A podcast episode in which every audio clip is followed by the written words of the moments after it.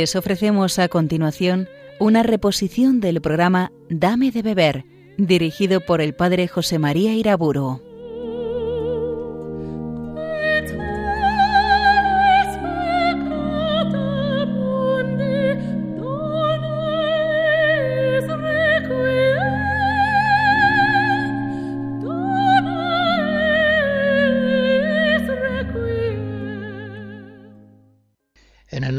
Padre, del Hijo y del Espíritu Santo. Bajo tu amparo nos acogemos, Santa Madre de Dios. Ayúdanos en esta hora y siempre, y también en la hora de nuestra muerte. En los días anteriores hablaba de la caridad, el misterio de la caridad, la virtud teologal de la caridad. Dios es amor, Dios nos amó primero, nosotros hemos de amar a Dios, nosotros hemos de amar al prójimo. De este cuarto aspecto, el amor al prójimo, les estaba hablando y sigo ahora. Quiero estudiar algunas de las cualidades fundamentales de la caridad fraterna. En primer lugar, el amor al prójimo es un amor gratuito. Como dice San Pablo en 1 Corintios 13, al cantar el himno de la caridad, la caridad no es interesada. Podríamos poner el ejemplo de la luz. La luz ilumina radiantemente en todas las direcciones por una exigencia íntima de su propio ser. Y así es como ama Dios, por una fuerza difusiva de su propia bondad. El amor de Dios es la irradiación de su bondad hacia los hombres. Nos ama porque Él es bueno, no porque haya en nosotros mayores valores o defectos. Y así es como ha de amar el cristiano, sin que su amor exija el estímulo exterior de una gratificación sensible o de una ventaja interesada. Es decir, así como Dios ama a toda la creación gratuitamente. Así nosotros sus hijos hemos de tener un amor gratuito, que sea irradiación de la bondad que Dios con su presencia ha puesto en nosotros. La luz ilumina radiantemente, ilumina igual un jardín que un escombrero, ilumina por una exigencia íntima de su propio ser luminoso. Así nosotros hemos de amar con un amor gratuito que parte de la bondad que la gracia de Dios ha puesto en nuestros corazones, que parte de la presencia de Dios en nosotros, que a través de nosotros quiere amar a nuestros hermanos. Este aspecto, la gratuidad, es muy característico de la caridad cristiana. Por eso en las cartas de San Pablo encontramos repetidas exhortaciones a la gratuidad en el amor. Por ejemplo, cuando dice nadie busque su propio provecho, sino el de los otros. 1 Corintios 10. O en otra ocasión, en Filipenses 2, exhorta a los fieles a que vivan todos en caridad, no atendiendo cada uno a su propio interés, sino al de los otros. O en Romanos 15, cada uno cuide de complacer al prójimo para su bien, para su edificación, que Cristo no buscó su propia complacencia. Un segundo aspecto de la caridad fraterna. La caridad procura con el prójimo una amistad perfectiva, no busca una unión de cualquier clase, no, busca una unión de amor amistoso y perfectivo. Recordábamos en otra ocasión que hay varias clases de amor. Está el amor interesado, que busca la unión con el otro por el provecho propio. Está también el amor benevolente, que quiere para el otro un bien que no necesariamente le una a nosotros, como una persona que le da a otra un dinero, por ejemplo, pues para ayudar a construir su casa, y no va a seguir una relación con esa persona. Pues bien, la caridad pretende y realiza un amor de amistad, procurando a los otros un bien que les una a nosotros y que les una para siempre, también en la vida eterna. Recordemos aquella frase preciosa de el apóstol Juan en la primera carta, capítulo primero, a fin de que viváis en comunión con nosotros. Y esta comunión nuestra es con el Padre y con su Hijo Jesucristo. Sobre este segundo punto quiero hacer una observación que es, creo yo, es interesante. Hay amistades que tienen una base natural, por ejemplo la que se da entre familiares, entre vecinos, una amistad que ha de ser sobrenaturalizada, si ha de tener una calidad de caridad teologal. Pero hay amistades que parten ya de una base sobrenatural, por ejemplo, la caridad que hay entre el párroco y los feligreses.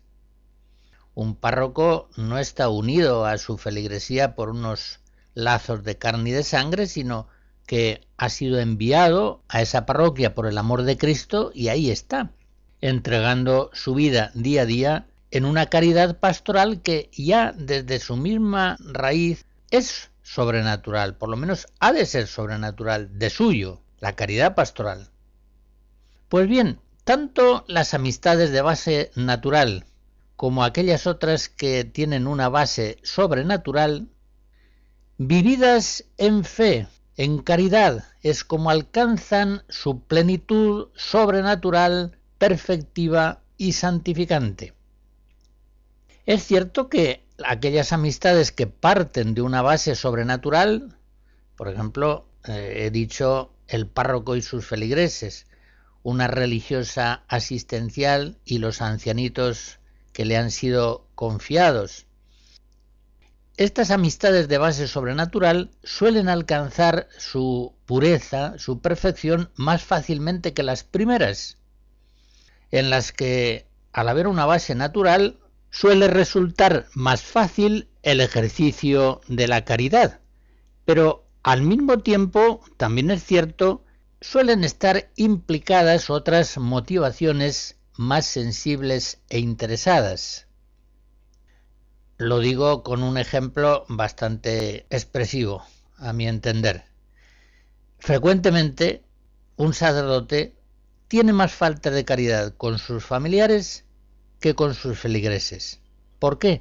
Pues por una razón muy sencilla, porque la caridad que le une con sus feligreses ya desde su inicio es una caridad sobrenatural en tanto que la caridad que le une a sus familiares se apoya en una base natural, en lazos de carne y sangre, lo cual por una parte es una ventaja, pero por otra parte también es una dificultad a la hora de sobrenaturalizar ese amor y mantenerlo al nivel propio de la caridad teologal. Paso a un punto tercero. La caridad ha de amar al prójimo con todas las fuerzas. Recordemos que el segundo mandamiento es semejante al primero. Y el primero manda que el hombre ame a Dios con todo su corazón, con toda su alma, con todas sus fuerzas, con toda su mente. Lucas 10. Por tanto, así habrá que amar al prójimo. Habrá que amar al prójimo como Cristo nos amó. Juan 13. Es decir, con todo su corazón, con su mente, con su voluntad, con sus afectos, hasta entregar su vida por nosotros. Nuestra caridad hacia los hermanos ha de ser, por tanto, extrema, como la caridad de Cristo, que llega al extremo de la cruz. Ha de ser nuestra caridad a los hermanos una caridad, un amor que participe de la locura del escándalo de la cruz de Cristo. 1 Corintios 1. Efectivamente, como nos dice San Juan, primera carta 3, Cristo dio su vida por nosotros y nosotros debemos dar nuestra vida por nuestros hermanos.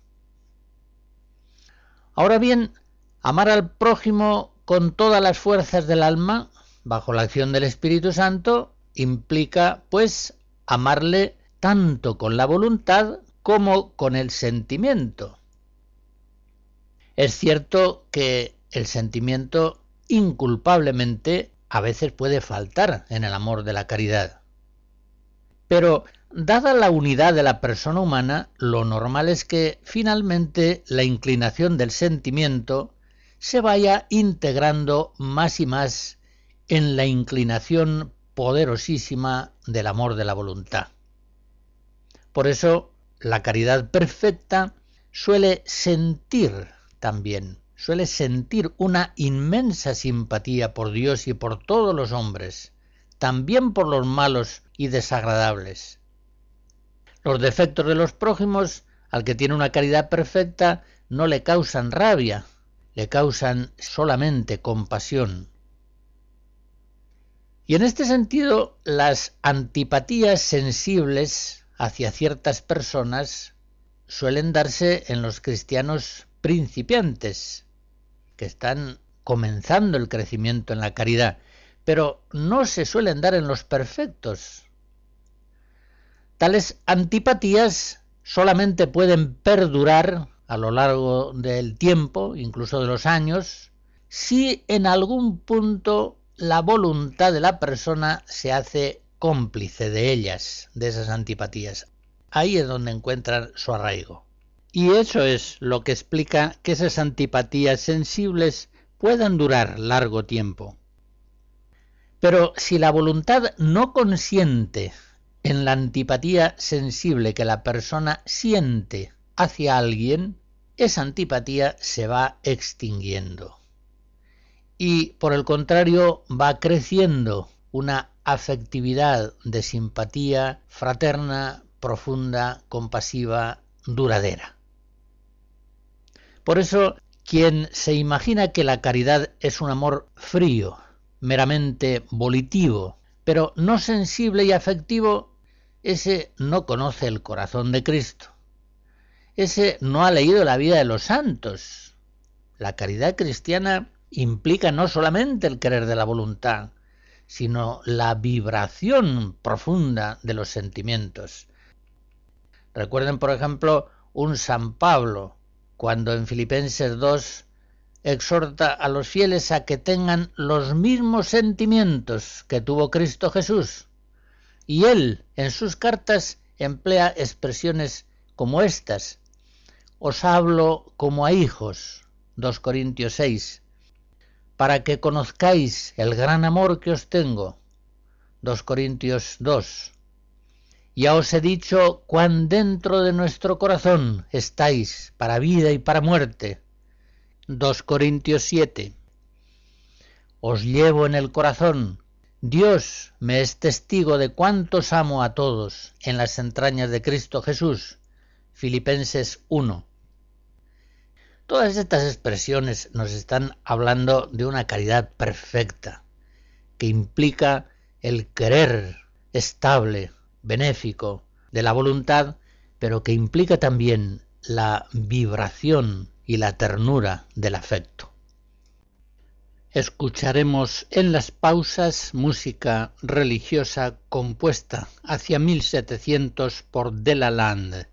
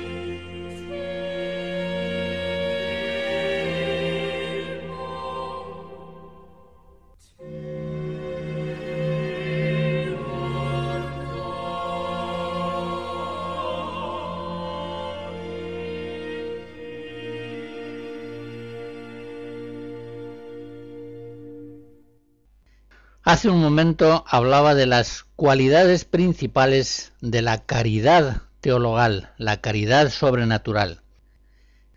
Se trata de un amor gratuito que busca una amistad perfectiva y que ama al prójimo con todas las fuerzas del alma, no solamente con la voluntad, también con el afecto. Esto nos lleva directamente a considerar otra de las notas fundamentales de la caridad cristiana, la universalidad. La caridad cristiana es una caridad católica. Debemos amar a Dios, debemos amar a todos los hombres, a toda criatura, sin que ninguna quede exceptuada. La caridad en Cristo, al hacernos participar del amor de Dios, da a nuestro amor la calidad excelsa de la gratuidad. Y por eso mismo, recuerden aquel ejemplo que he puesto de la luz, da a la caridad la nota maravillosa de la universalidad. Amemos a Dios, en primer lugar, que es infinitamente amable, y a todos los hombres, pues son imágenes de Dios y participan de la amabilidad divina, son amados por Dios. No puede hablarse propiamente de dos caridades. Una sola es la caridad, a Dios y al prójimo. Tiene un motivo formal único. Es la bondad que Dios pone en nuestros corazones, con su presencia, con su gracia. En esta caridad universal hemos de amarnos a nosotros mismos, pues somos amados de Dios.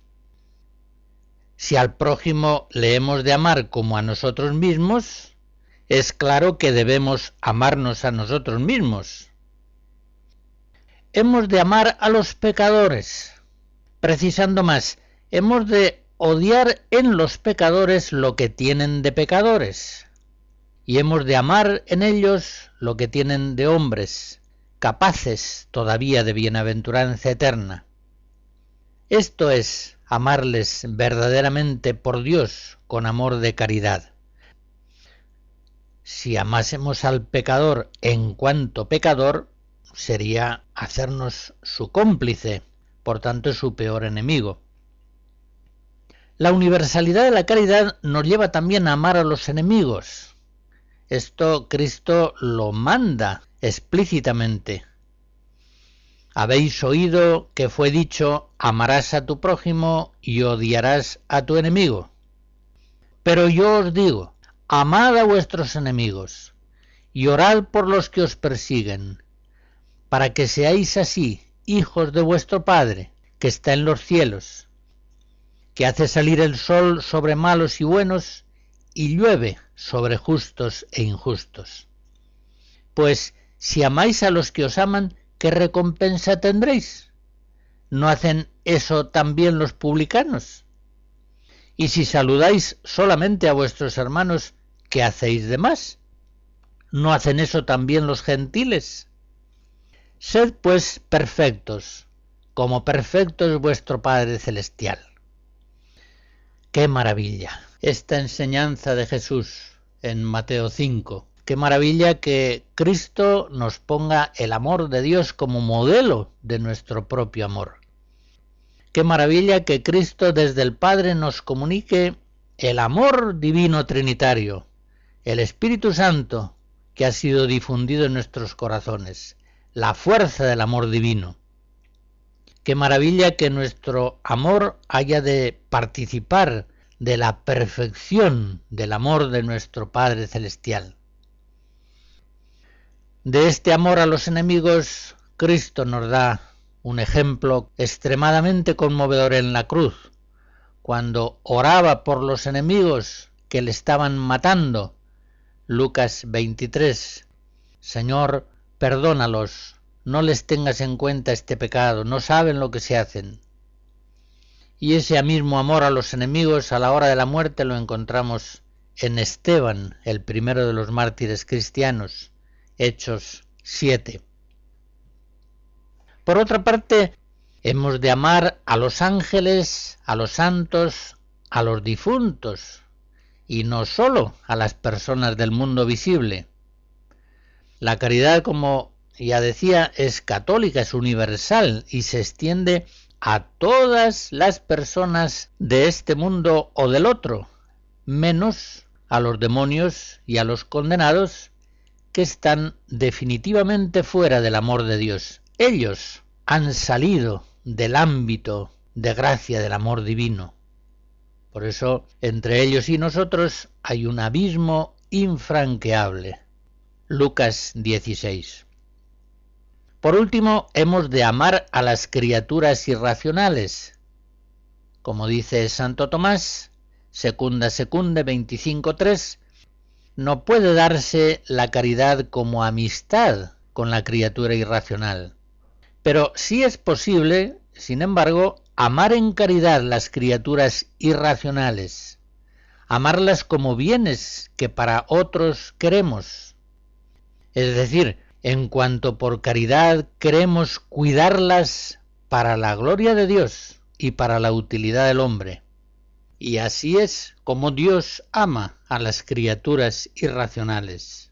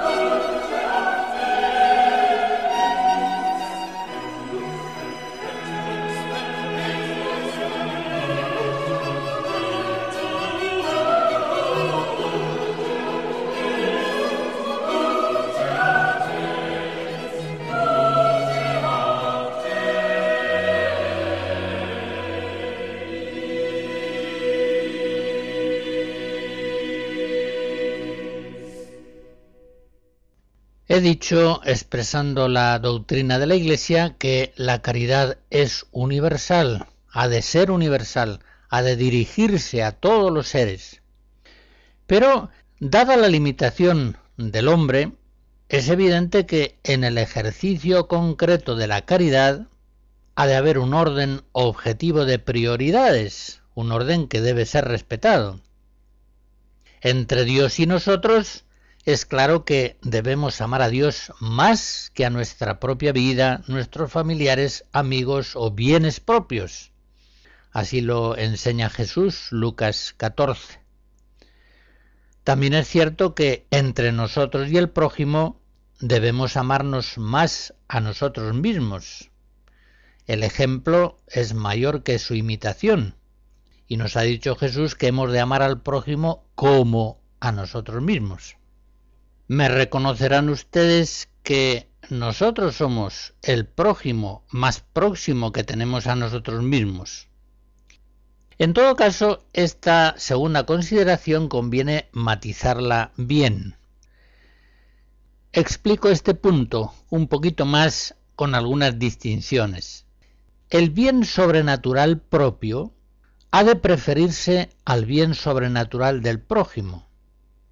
Por tanto, no es lícito cometer el más leve pecado, aunque ello presuntamente hubiera de traer consigo un gran bien espiritual para nuestro hermano.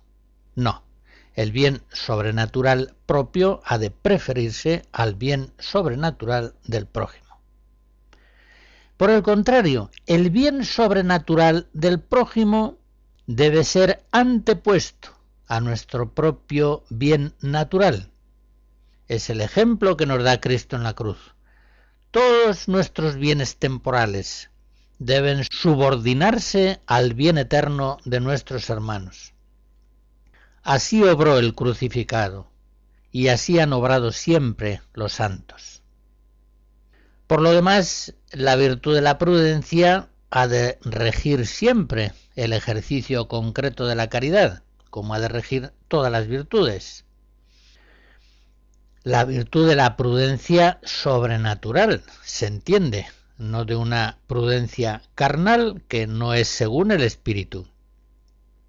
La prudencia sobrenatural, cuando se presentan ciertos conflictos en el ejercicio de la caridad, debe tener en cuenta algunos criterios que expongo a continuación. Me fijaré sobre todo en tres. Necesidad, excelencia y proximidad. En primer lugar, la necesidad. Este criterio en ocasiones afecta en mucho las normas que antes señalaba, pues los bienes necesarios del prójimo, materiales o espirituales, deben ser preferidos a los bienes superfluos propios. Por ejemplo, debemos privarnos de unas vacaciones muy caras para poder ayudar a un hermano que está gravemente necesitado.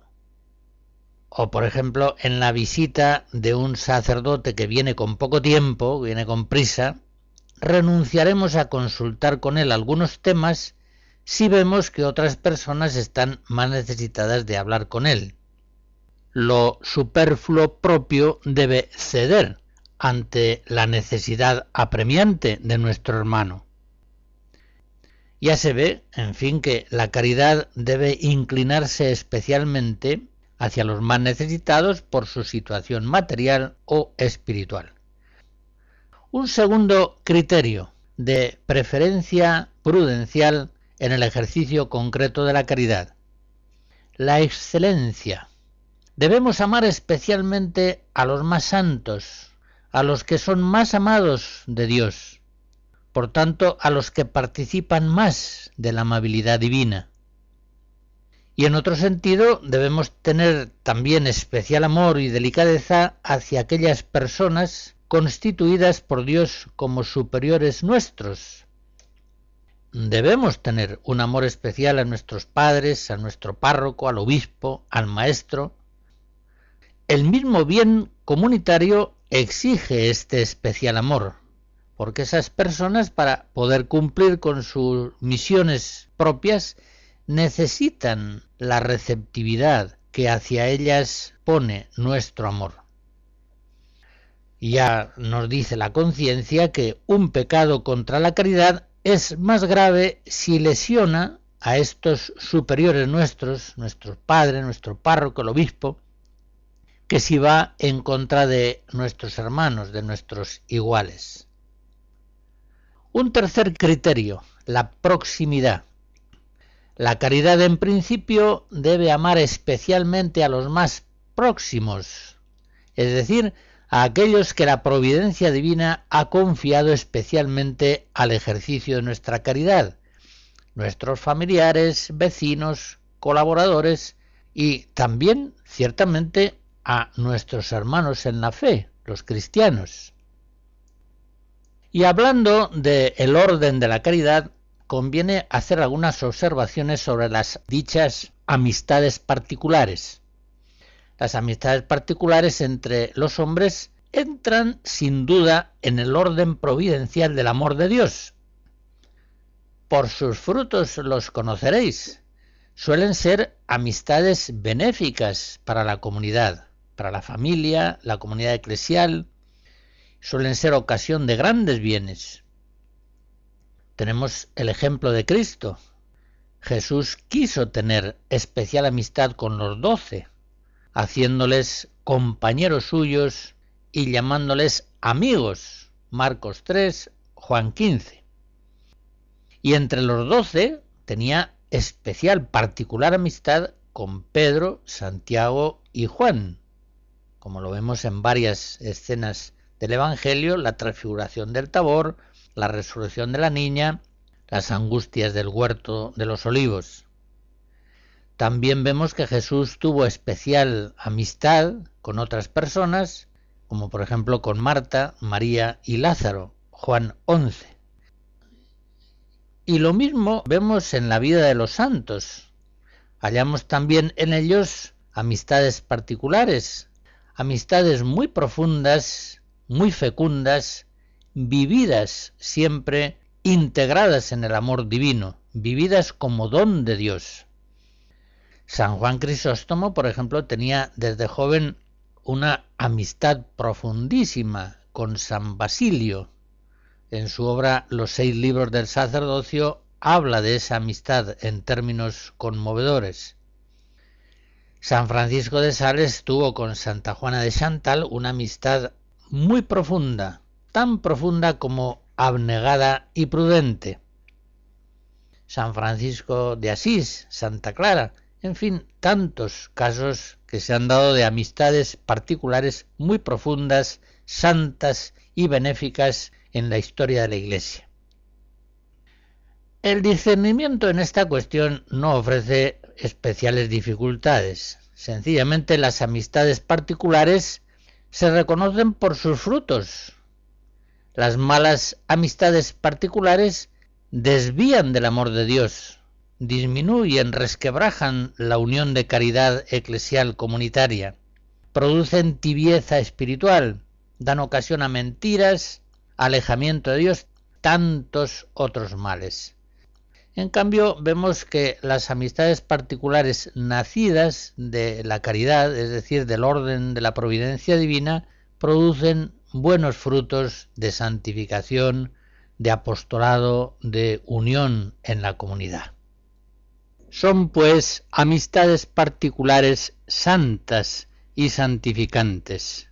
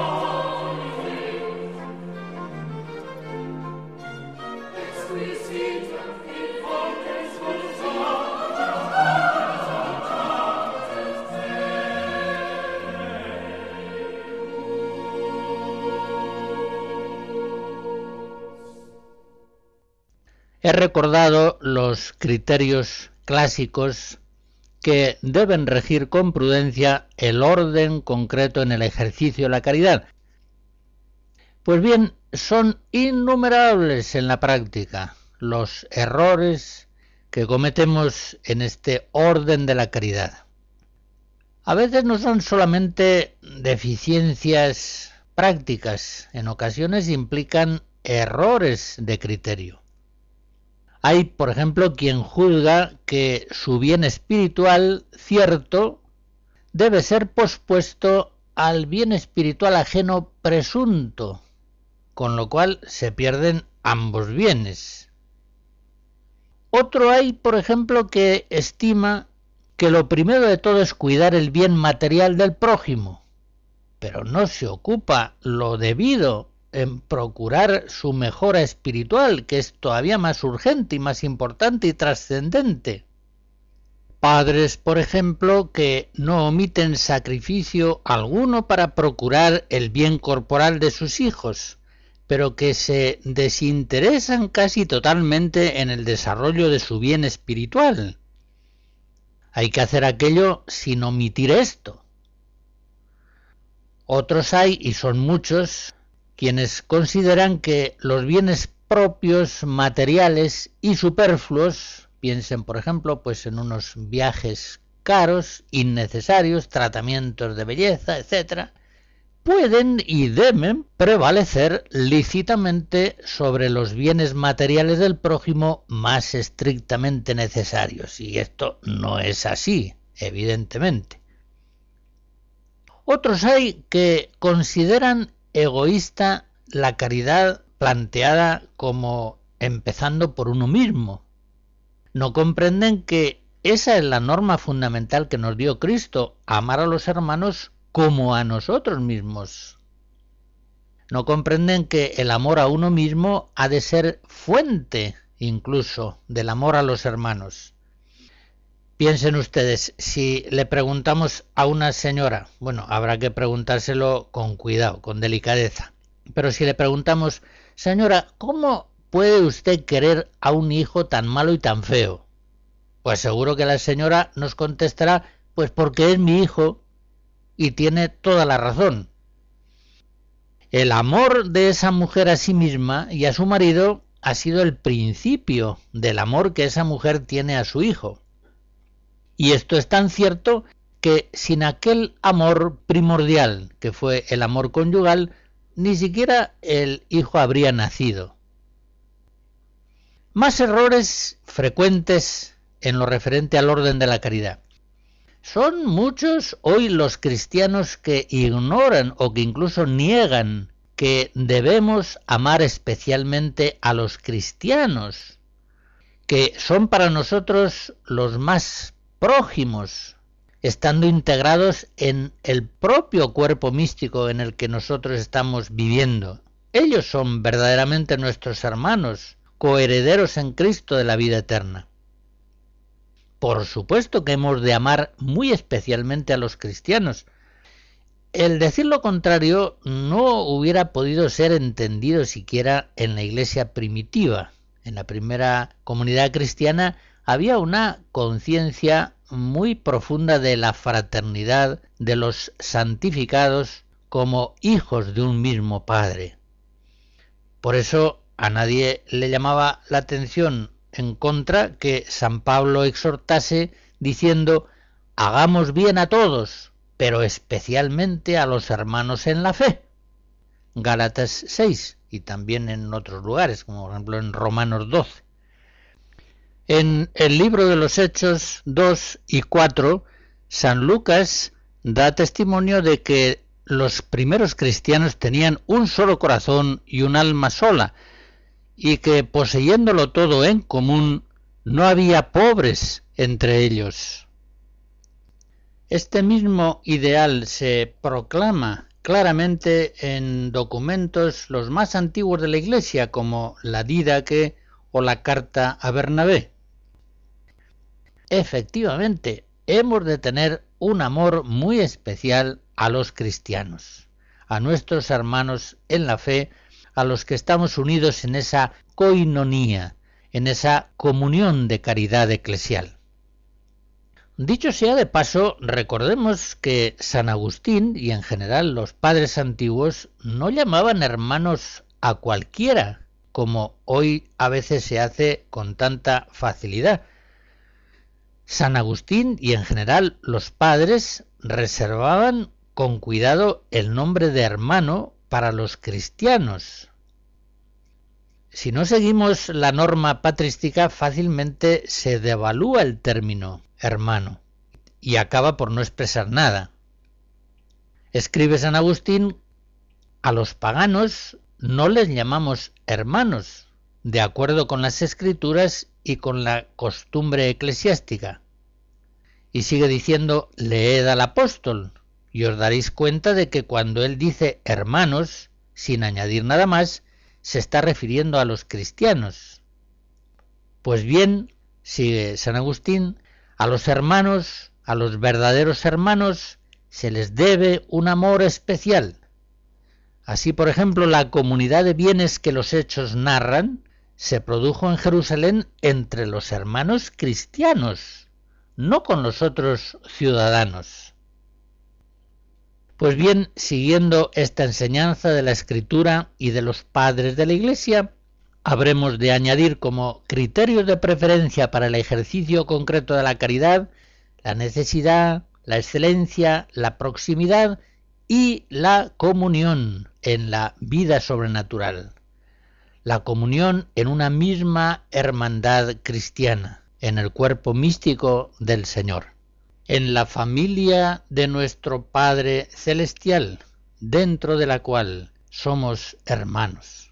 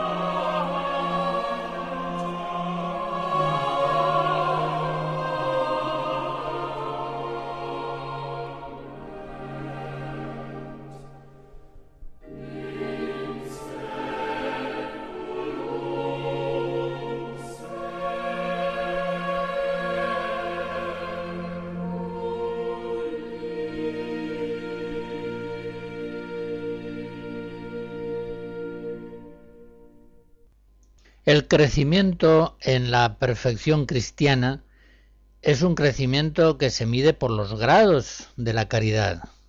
Por eso el cristiano principiante ama, podríamos decir necesariamente, con una caridad imperfecta. El amor de los niños es un amor imperfecto, irá creciendo a medida que la persona vaya madurando en la adolescencia, la juventud, la condición adulta. En la vida espiritual ocurre algo semejante se parte de una caridad imperfectamente poseída y ejercitada y ha de ir creciéndose en ella con la ayuda de la gracia hasta una caridad perfecta que nos transfigure en el propio Cristo. Pues bien, los síntomas de la caridad imperfecta son muy claros. En primer lugar, una escasa gratuidad. La caridad imperfecta no es un amor radiante, un amor seguro, como movido por el amor de Dios. Todavía es un amor que se mueve por motivos menos santos y por eso tiene no pocos defectos. Es un amor que decae cuando falta el agradecimiento, cuando la respuesta del prójimo no es la deseada, es un amor que pasa factura por los servicios prestados. Es un amor que incurre en adulaciones vanas o en tolerancias permisivas. En fin, es un amor escasamente gratuito, que busca agradar a los hombres, para emplear la expresión de San Pablo en Gálatas 1. Por lo mismo es un amor que sufre variaciones y que pasa con facilidad del entusiasmo amistoso y la dedicación servicial al desengaño y al distanciamiento. Otro defecto de la caridad imperfecta, la escasa universalidad, ya se comprende, al no ser una caridad plenamente gratuita, la caridad imperfecta incurre frecuentemente en acepción de personas o en acepción de grupos sociales. En la carta de Santiago capítulo 2 se describe esa acepción de personas. Uno ama a los ricos, se entiende bien con ellos, son más agradables, más cultos, más educados, su trato puede traer ventajas, otro, en cambio, no quiere saber nada de los ricos y ama a los pobres, entre los que fácilmente se siente superior y venerado. Bueno, los ama hasta que se canse de ellos o se sienta por ellos defraudado. Aquí estamos ante una caridad escasamente universal, una caridad sectorial que se centra en ciertas personas, ciertos grupos que son más afines se dan también inversiones muy fuertes en el orden de la caridad cuando ésta es imperfecta. A veces la caridad es deficiente y dura con los familiares, con los más próximos, y sin embargo es una caridad solícita con los extraños. Eh, bueno, una persona que es muy servicial fuera de casa y en casa es muy egoísta, pues ya se entiende que ese orden de la caridad está muy mal desarrollado. O supongan ustedes uno que intenta amar apasionadamente a Dios, pero descuida el amor concreto a los hermanos. Aquí también se está dando una inversión grave en el orden de la caridad. No puede amar a Dios aquel que no ama concretamente a sus hermanos. En fin, hay innumerables inversiones en el orden auténtico de la caridad cristiana. Y conviene conocerlos para estar alerta y, con la gracia de Dios, corregirse de esas deficiencias. Una deficiencia muy frecuente es la caridad imperfecta hacia los familiares y cae frecuentemente en dos deficiencias que son contrarias. Por un lado, las mayores brusquedades, indelicadezas, egoísmos se suelen cometer contra los más próximos, contra los familiares, olvidando que si Dios nos los ha puesto especialmente próximos, es para que los amemos con especial abnegación y entrega. Y por el otro lado, la caridad imperfecta fácilmente circunscribe su ejercicio a los más próximos, a la propia familia, y se deja condicionar y limitar excesivamente por la familia propia, lo que sin duda no está bien, no es conveniente. Recordemos aquel consejo de Jesús en Lucas 14. Cuando hagas una comida o una cena, no llames a tus amigos, ni a tus hermanos, ni a los parientes, ni a los vecinos ricos, no sea que ellos a su vez te inviten y tengas ya tu recompensa. Tú cuando hagas una comida llama a los pobres, a los tullidos, a los cojos y a los ciegos, y tendrás la alegría de que no puedan pagarte, porque recibirás así la recompensa en la resurrección de los justos.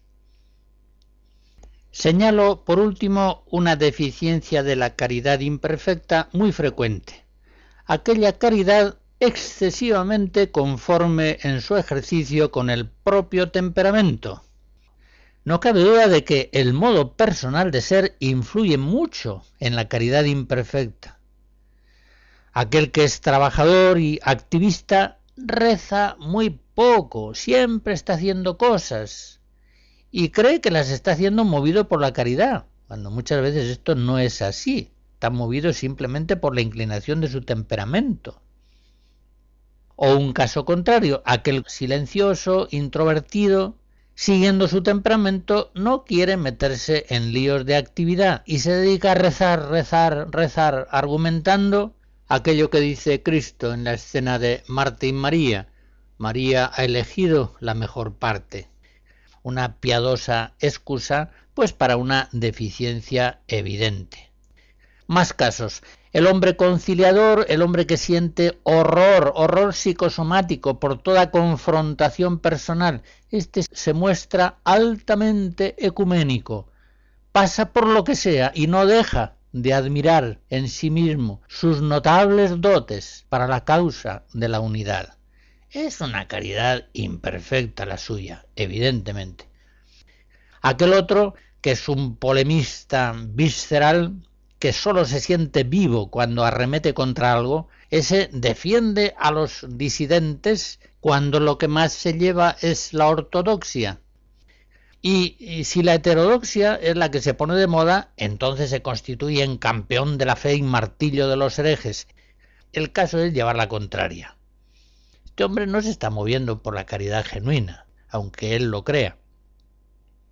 Y por supuesto, todos estos elementales procesos psicológicos son convenientemente racionalizados, de tal modo que la persona, dándose el gusto de seguir su carácter, tiene la gratificación adicional de pensar que está obrando en caridad, es decir, bajo la moción del Espíritu Santo. Se engaña. Y por eso hablo de estas cosas para desengañar a aquellos que pudieran en este punto estar en el error. Reconozcamos humildemente, es decir, con verdad, que cuando la caridad impulsa casi siempre a obrar según la inclinación del propio carácter y casi nunca en contra, es cosa de sospechar acerca de su veracidad. Lo más probable es que en el ejercicio de la caridad el influjo del Espíritu Santo se está viendo impurificado, debilitado, resistido por la persona que en gran parte se está dejando llevar por motivaciones carnales. Él no lo sabe, pero su caridad no es plenamente genuina. No está movida sólo por el Espíritu Santo, sino en gran medida por las inclinaciones de su temperamento, de su condición carnal.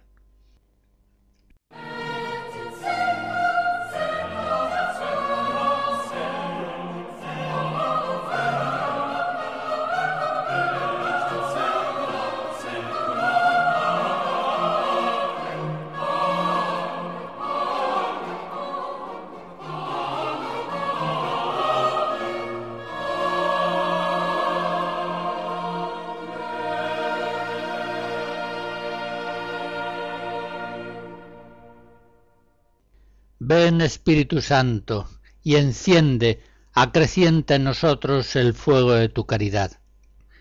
La bendición de Dios Todopoderoso, Padre, Hijo y Espíritu Santo, descienda sobre ustedes y les guarde siempre. Amén.